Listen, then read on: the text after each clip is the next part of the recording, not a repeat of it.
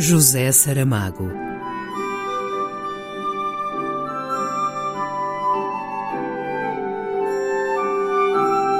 A caminho do centenário.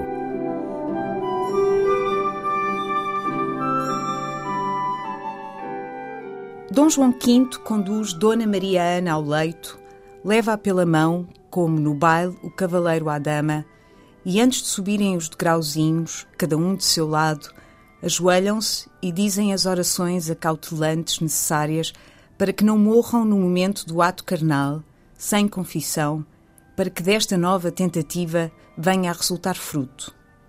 E sobre este ponto tem Dom João V razões dobradas para esperar, confiança em Deus e no seu próprio vigor.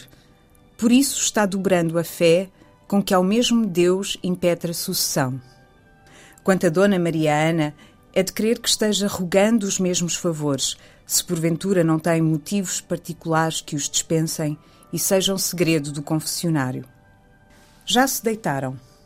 Esta é a cama que veio da Holanda quando a rainha veio da Áustria, mandada fazer de propósito pelo rei, a cama, a quem custou 75 mil cruzados. Que em Portugal não há artífices de tanto primor e, se os houvesse, sem dúvida ganhariam menos. A desprevenido olhar, nem se sabe se é de madeira ou magnífico móvel, coberto como está pela armação preciosa, tecida e bordada de florões e relevos de ouro. Isto não falando do dossel, que poderia servir para cobrir o Papa.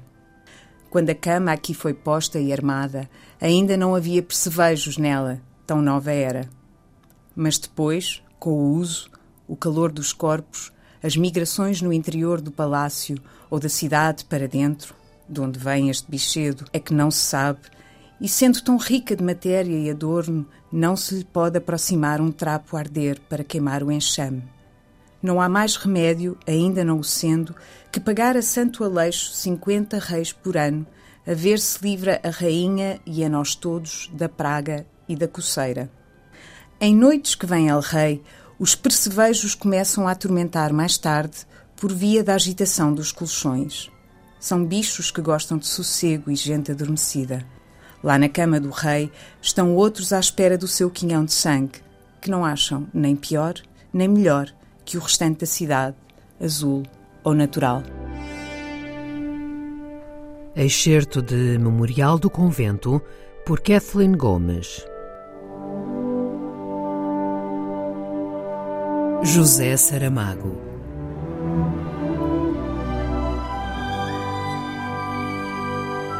A caminho do centenário.